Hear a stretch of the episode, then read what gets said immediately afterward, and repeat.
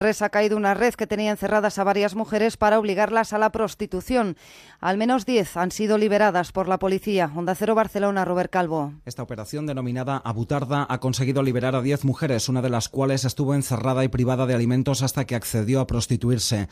La Policía Nacional ha desarticulado esta trama en Manresa y ha detenido a seis miembros de la banda que anunciaba los servicios sexuales de sus víctimas desde hacía siete años. Las mujeres de diferentes nacionalidades, también la española, eran captadas mediante anuncios de falsas promesas de trabajo que la organización publicaba en la prensa y también en Internet. Muchas de ellas estaban en situación irregular. Eso las ponía en una situación de vulnerabilidad que la banda aprovechaba para obligarlas a ejercer la prostitución. La red estaba liderada por un hombre de origen ucraniano junto a su pareja sentimental y su hermana. Noticias